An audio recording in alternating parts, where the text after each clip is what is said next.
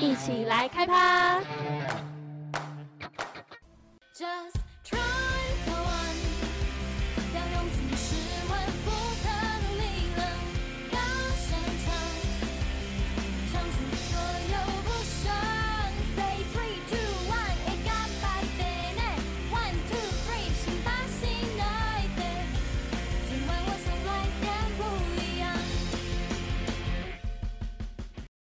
本节目由池绿二二智梦所赞助播出，欢迎大家在接下来为期六周的时间，每周二、每周五准时收听音乐创作新生们分享他们在音乐创作路上的点点滴滴。那我们接下来谈一下你们的创作好了。嗯我们从 logo 的部分先切入一下，嗯就是因为你们自己在 logo 跟你们脸书发文上面，其实都有放很多的标点符号。那其实我自己觉得有点中二，但是其实真的蛮酷的。那你嗯有想要把它塞什么想法进去吗？或者你希望观众、听众接收到什么东西？原本那个 logo 是我画的，嗯。因为因为不是原本啊，它就是我画的。呃，那那个 logo 那个 logo 是我做的，嗯。在发哥的在前半个小时，嗯。然后干怎么办？嗯，没有没有照片，嗯。忘记画 logo 了，赶嗯快来画一个，然后打开 Illustrator 在那边弄，嗯。对，然后开宋体，打一些标点符号，嗯，就是这个，就是，但但它的概念就蛮明确的我一开始就是打算，因为我们自己，我自己嗯。就是我自己是这个团的主要创作者，但我嗯。在写歌的时候都还是我很在意文字。嗯。对那我我们目前的歌，就现实中它就是一个比较 murmur 的感觉，嗯就是我自己我自己在那边低估自己的那个，呃在在讲自己的心境，嗯。也是这种抒情的，嗯，所以就以文字为主的歌曲来说，我觉得标点符号应该是一个最好的、啊。最好的意象，所以我把它放到 logo 里面。有，其实经过你这样讲，我其实有有一点感受得到了。嗯，那诶、就是刚刚讲你们 logo 的部分，那现在讲一下你们歌曲创作的部分好了，那就从你还会来看我的现实动态这边开始讲。那呃，你还会来看我的现实动态？我这边以下简称现实动态，不然它真的蛮长。你们诶、你们所有歌的那个名字其实都蛮长的。嗯嗯嗯，那诶。它是你们第一首发布在 YouTube 上的歌嘛？那其实我自己个人对那首歌的感触其实蛮深的，因为我觉得它在题材的部分，呃，你还会来看我的现实动态，其实在这个时代里面算是一个新型的情感连接的感觉，你自己有这样的感觉吗？我我大概就是想这首歌可以存活到的时间就是。IG 倒掉之前，那应该 会有一段时间的感觉。对，应该会有一段时间。然后，但是他写出来，嗯他我我把它写出来的时候，也大概知道他就是一个，就是是会有时间限制的歌，嗯，因为其实会有共鸣的人很比较有一个限制，因为年年就有点像我们现在听嗯到 B B 扣的感啊觉。如果如果五十年后有人听到这首歌，那可能就会是我们现在听到的 BB 哎，对，其实我觉得这样真的蛮有趣的，因为其实这个真的就是你可能问四十岁以上，他可能就不懂这是什么对啊，只是对。只是二十年前没有人写一首，啊，没有写你你隐藏我的即时通知，对，真的。真的没有人写啊。过。因为我自己对于那首歌的感受，就是我觉得那就是一种，呃，你还会来看我现在，你还会来看我的现实动态，就是一种，就是你跟我还有连接，你还会来关心我。嗯然后我觉得那种尴尬的关系，其实会让人很心痒，但是又无可奈何的感觉。嗯，然后以我自己的角度来讲，我觉得算是一种以很轻柔的方式去宣泄一种比较复杂、比较强烈的情感嘛。你自己会这样感觉？文明病吧，文明病，对，对啊，有可能有那种感觉。我现在很想脱离社群，但我还不是时候，呃因为有些事情得在社群上有完成。没错没错。但我觉得我应该到某个年纪，然后有些事情稳定下来之后，嗯我就会想要脱离社群，就是往那个社群媒体。可以问，就是想脱离社群媒体的这个嗯原因吗？或者心境？因为像有些人，就像我自己，也会有一阵子就是完全不想用社群软件，就是因为觉得哦会让自己的情绪跟思想是很对啊，就是感觉被控制。我觉得嗯。就是，然后我自己我自己还蛮中毒的，我自己觉得，对啊，嗯。就是时不时滑一下这样，我觉很得真的会烦哎，超烦，被绑住哎、就像我的哦 IG 今天就是直接 直接不知道被人家盗还是怎样，然后我现在完全开不开开不了，所以我就觉得哇塞，我完全被他绑住，因为我就算被盗了，我还是会一直点开那个 IG 来看。我在想说，我自己在讲创作者会不会其实哦。会，其实到某一个程度的时候，都会想要脱离社群，更去探探究自己内心的想法，然后再把它转化出来的感觉。你自己会有这种感觉吗？就是创作者的转变吗？对于社群这个转转变，或者它有一点稀释掉我对人的情感，嗯嗯嗯，对我来说，嗯就是嗯社群媒体这件事，嗯，你会觉得关系肤浅就对了，呃，也也不至于啊但是它就是一个新形态的大家的啊，新的相处模式，但就我不想要被绑架那么严重，也有可能是我需要换一下我的使用方式，啊 有可能不是社群媒。体的问嗯题，是问题出在我们自己身上。哦有可能我觉得比较难过、比较痛苦的地方，就是像现在很多像我们读传播的嘛，有的可能是新闻类的啊，可能像创作也是，就是你还是需要得到很多的资没讯，错就这个哦好像东西都在就很难嗯切掉对啊，但就是可能就是过滤一下自己应该要吸收的东西，嗯不要再吸收一些太没用的东西。对，真的，哎、然后 Facebook 那个的 Watch 那个 Watch，它不是有一个 Watch 的功能？嗯，有，嗯那超可怕的，就是你假如说你的朋友录了一段影片，嗯录了一个很随便的影片，嗯。然后你看完那个影片你就哦好，然后他就会他播完他会马上自己跳下一个，嗯，然后如果他因为因为他又是按照你的喜好去，推荐演算，法，嗯，然后就他可能有沾到你那么一点点的喜好，你就哦嗯。好看一下看一下，哦对，一个小时就不一一个个小时就不见，对，一个小时就不见时，间直接被偷走。很可怕。那真的很可怕哦。那哎、我想再补问一个问题，就是你还来看我的现实动态？像我自己个人啦，就是对于可能某些心仪的人呢，我就会一直去关注他有没有在看我的现实动态。所以我想问问，就是在写这首歌，或者是这首歌是有什么故事的吗？有他有故事，可以但分享还是不？呃，当时候，呃，因为大家其实是比较把它当情歌来看吧，嗯，但其实以当时候的状态，他没有走到情人那一步的嗯，状态，才就已经写这首歌。对，嗯不过我我自己不太喜欢这样解释嗯歌曲啊，就反正大家的解读就是大家的解读。嗯嗯，就但故事的话，想一下什么能讲，什么不能好讲。OK OK OK，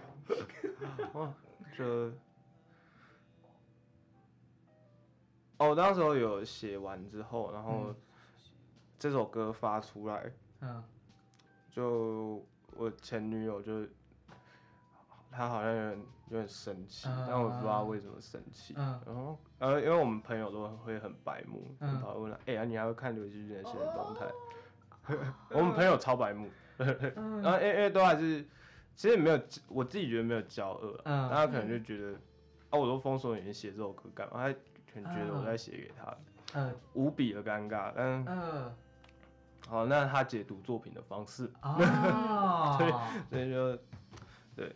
可对你来说，它其实就只是一个抒发。嗯，作品对我来说是一种安慰，我写作品是为了安慰自己，有某种程度上，如果他可以引起共鸣，那当然是一件好事，或者是他，我也希望就是作品除了，然后我是那种想要全拿的人，嗯。对我我想要靠着这个作品全拿，我想要我想要这个作品可以安慰我，嗯。我创作想要安慰自己，然后我想要靠这个作品有更多的财富，啊我想要靠这个作品有有更多人就是关注我，对不是那种想要全拿，我觉得有点贪心，对，但这是我对作品的想法。嗯对嗯，那你自己听起来其实蛮喜欢你这个作品的吧？嗯嗯，我觉得蛮喜欢的。那我们现在就再重录它，那有一些技术上的问题，在过去的那个版本。啊对对啊那就是因为我们有发现，在 YouTube 上面是可以看到，就是发发这首歌的时间嘛。那我们有嗯。发现那时候是在十二月二十五号，就是圣诞节。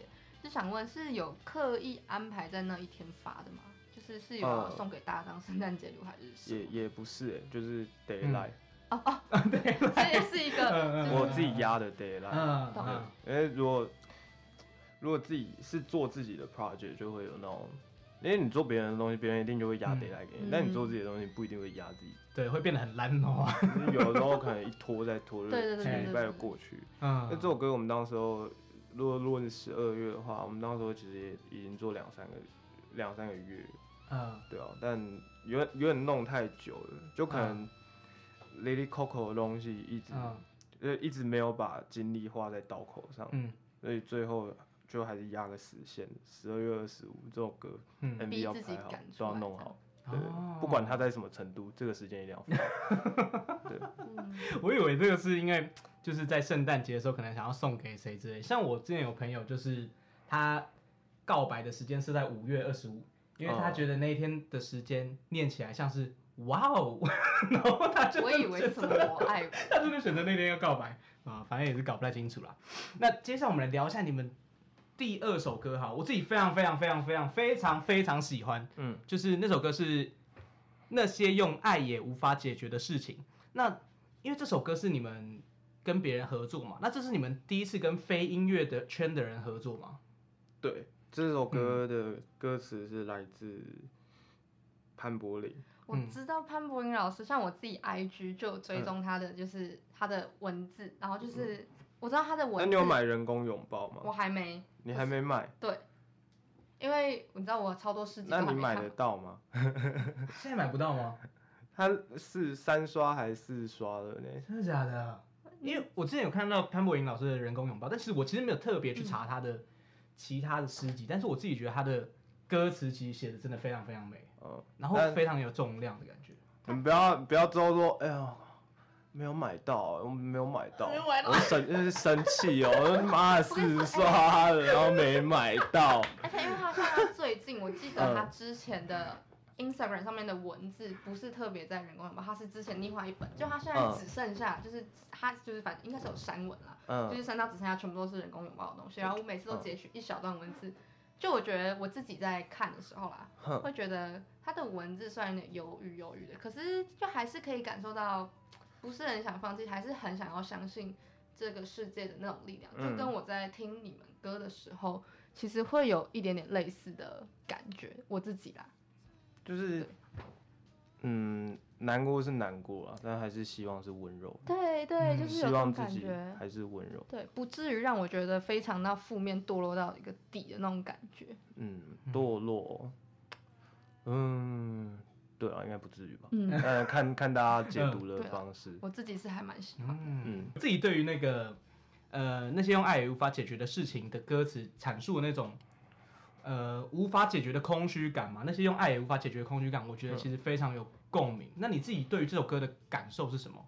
因为当时候是，呃，我的朋友分享给我说，就哎、我很喜欢的一个作家，我很喜欢的一个诗人分享，你还会来看我的现实动态，对，然后我就看了柏林的作品，嗯对我我自己也蛮喜欢的，他在用用字的力道上，嗯，对，就是是很贴的，就是嗯很贴很贴人的那种感觉。对对我觉得他很生活化，但是他可以把这些就是生活那种化讲得很重。那种赤裸的感觉嗯是我自己很喜欢的。嗯嗯嗯对嗯嗯嗯，因为我自己看到什么那一句什么靠恋爱填补自己灵魂的空虚，我觉得这句话讲的真的是非常非常贴切，然后我觉得非常有感触，嗯。就是我们好像就是一直去找一些外在的东西去填补我们自己内心空虚，但是其实我们找的那些爱，就是好像根本不是我们自己要的，就是嗯，嗯，就是我觉得就他那首歌词是在那之后，就是我我看完他作品之后，然后我去私讯他，啊，对，是我们主动邀约他，嗯然后就是问他说，就是我们能不能合作一首歌，嗯然后就由柏林那边先写词，嗯，然后我们这边再谱曲，嗯嗯嗯嗯。然后制作期大概三个月左右。三个月左右。好，那反正我自己觉得，就是在歌曲跟演唱的部分，其实我觉得搭配的其实蛮好的这样子。那你们在合作之中有没有发生什么有趣的事情，或者有些小摩擦吗？就是有发生什么事情？没有，没有就是大家就是做歌。哦，哦，我们真的某某种程度上的独裁了，在音乐上。嗯你说那些用爱也无法解决的事情，这首歌吧，呃，对对对对对对对，摩擦就真的没有没有什么，没有没有哦哦，就是顶多就是讨论编曲的时候，嗯对，但那个其实就是讨论摩擦的话，其实并不多。所以彼此其实蛮尊重彼此在领域上面的专业。嗯，对，我跟柏林就其实就我们甚至没有修改什么嗯，字吧。我记得他的文字来之后，我也就很喜欢，哦因为他说他这这算是他第一次写歌词，嗯。嗯，对。那我拿到的当下就是哦，这很工整，就是工整，那就是嗯。你大概看着他的嗯段落，嗯。就是那些文字的段落，你也大概可以一眼就大概看出哪些应该要放在主歌，哪些应该要放在副歌。哦。就对我来说，嗯。对对对，还有这些字的旋律，然后我嗯。大概写了，就是大概想了一两天、两三天，把旋律写出来，然后就开始开始做比较细节的编曲。嗯。对，那整体都是顺。但你有跟你有去跟他一起讨论过，说就是他是他觉得这一首歌的编曲或者是演奏的方式有没有符合他想要表达的感受吗？你有去跟他讨论这件事情过吗？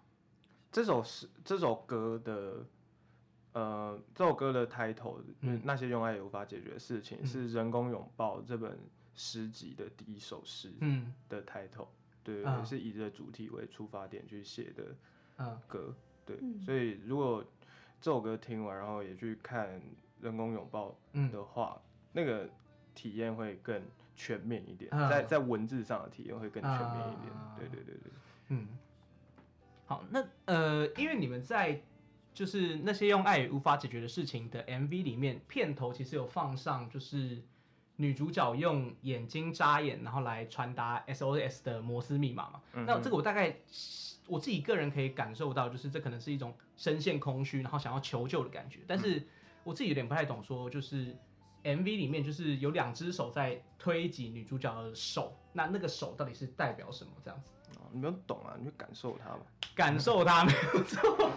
哇，这一集很天然所以哦。每一个人的解读都是你希望可以看到的，就是不同的。就呃，有有的时候其实像现实动态跟那些用来也无法解决的事情的下下面的留言，MV 下面的留言嗯。都会有一些听众有打作文，啊，对。对对我其实会看了，嗯。然后我不会觉得烦，我觉得蛮有趣的，就大家的嗯。大家解读可能跟我一开始预想的不太一样，嗯但终究是好的，就是它可以让大家想一些事情，这还蛮酷的。嗯。就是你可以写出一些东西出来，让别人想一些平常不会想，嗯，这是一件有趣的事。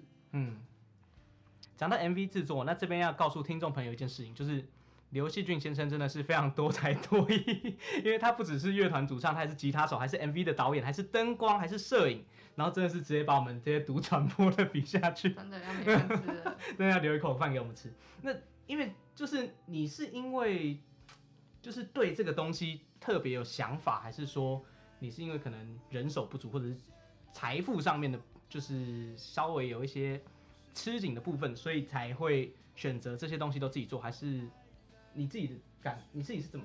其实都有了，嗯那我就是预算精算师，预对，啊就是节省大王。对，呃，就是我自己，我自己其实做歌的时候，大概就会有画面。嗯我自己平常吃饭的时候，就嗯是或是嗯。闲暇的时候，我都会在那边，就是看看看一些我以前看过的电影嗯的镜头语言分析，啊，或是光的打法等嗯等的。对，就像像现实动态跟那些用爱也无法解决的事情，就是一个他们他们两只这两只 MV 都是用 IKEA 的桌灯，就嗯那一盏 IKEA 的桌灯去拍对。然后摄影机就摄影机其实也不是太太复杂的东西，嗯，对不过黑白的原因是因为就是就是黑白，其实黑白是可以嗯更明显的去让观众去注意线条的事情。就嗯如果你有注意到的话，其实手部的那个线条看起来是很嗯赤裸，啊，对对然后嗯，就包括眼神上的那些脸部脸部上的线条，嗯。因为女主角是完全素颜的，嗯，然后她那空洞的眼神，嗯，对对那那其实传达的是更为更直接，对。嗯。那但如果要有颜色，我我现在是觉得这两支 MV 它嗯。现在的状态是最好的。但其实也有一部分是，就是如果要有好的颜色的话，嗯。要有很高的预算。哎对，真的是呃，很中肯。就就现实面来讲，嗯好的颜色真的需要太高的预算。嗯，嗯，对哦没错，因为我们自己也是做传播，所以我们大概知道说，唉，就是这个拍一部片到底要多少钱，尤其是 MV 真的超烧钱的。调色对，好各种。要省钱可以找我。省钱，我们之后聘请你来当我们的讲师，精呃预算精算师这样子。OK，好，那接下来啊、问一个比较轻松愉快一点的问题啊，就是啊，那些用爱也无法解决的事情的 MV 啊，YT 的说明栏啊提到了，就是你们的录音是在你家的衣柜录的，是真的吗？哦，对啊，真 真的假的真的在我家衣柜因为录。刚前面提到说录音会很吵杂，所以在衣柜里。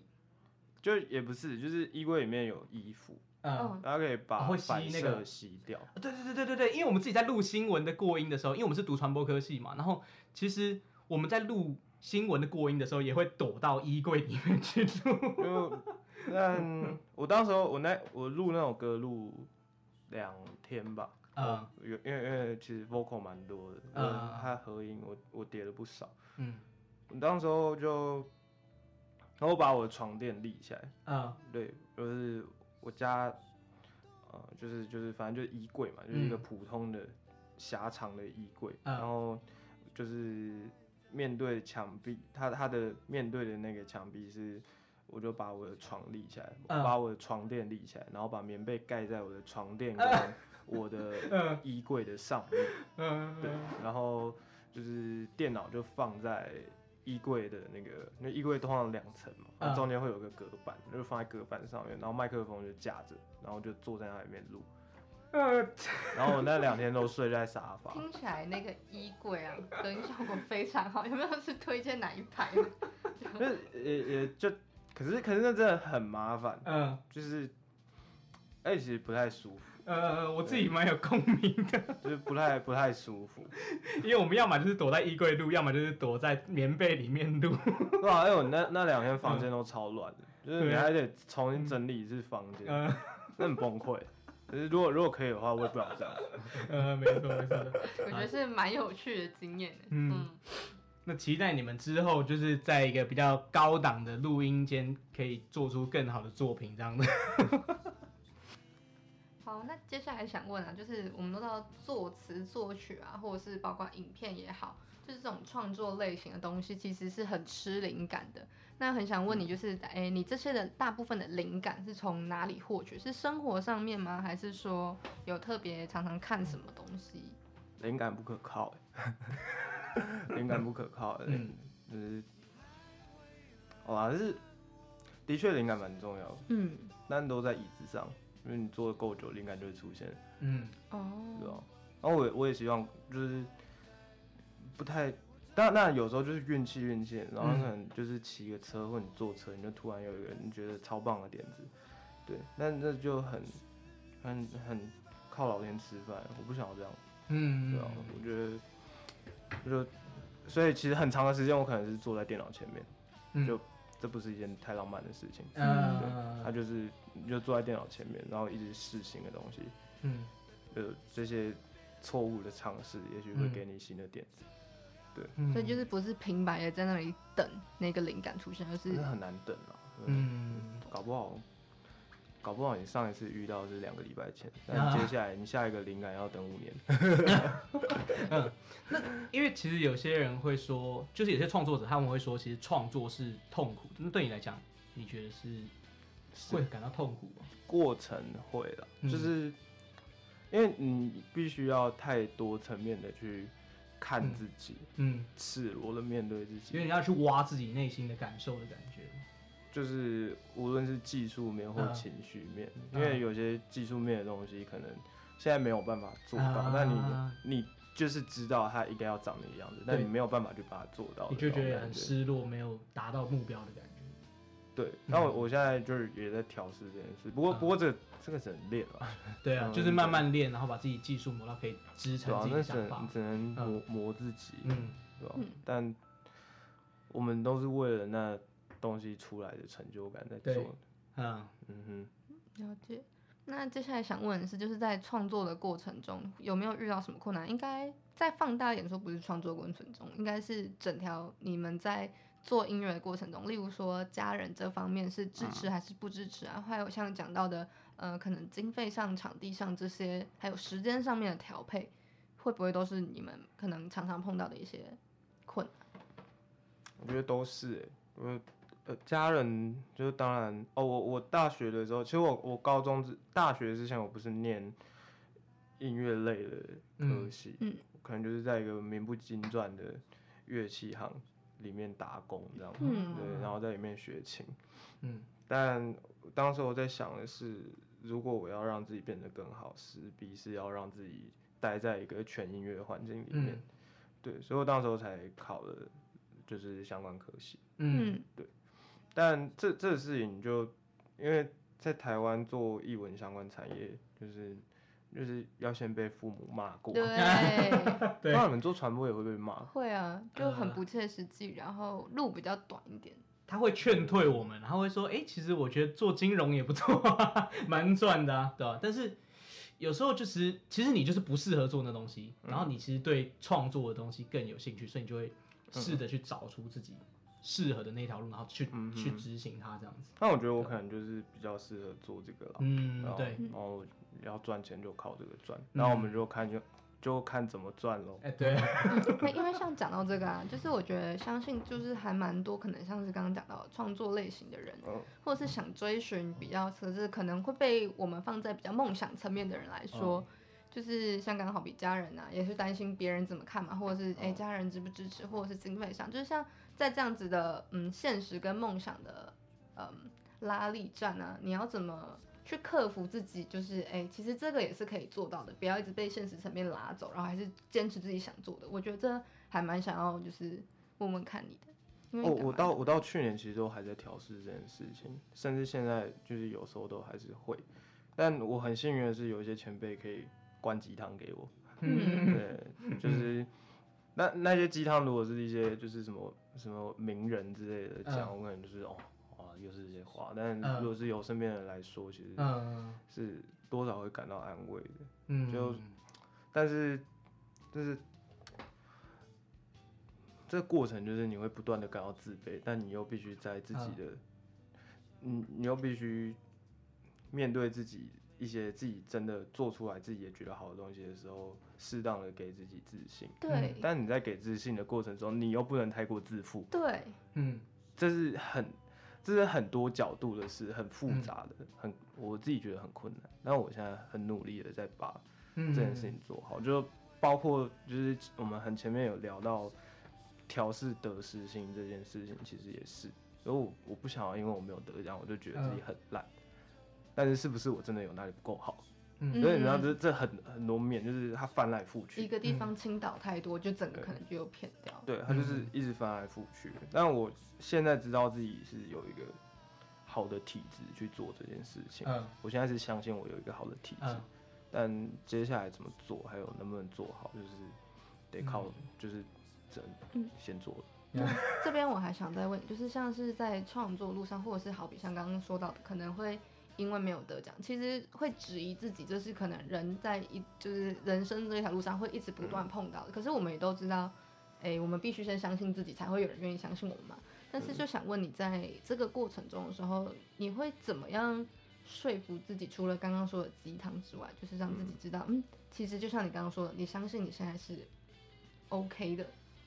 就真的只能就是把东西做到自己也喜欢吧，嗯。嗯，对啊，嗯。而且这很困难的。你自己如果是，其实很你很难不对自己的作品说谎，很难很难去对自己的作品说谎。嗯。就是就算你真的说了谎，你真的骗得了自己，其实你你就算表面你还是装的这这是一个很棒的东西，但其实你内心还是，嗯。我之前很常把作品，就是把自己讲成很像，就是作品的，就是父母，嗯，就是我们面对自己的作品的时候，我们不能像恐龙家长一样，就是他今天他今天在学校做坏事，今天在学校扁了五个同学，然后讲哦小孩不会这样啊，嗯。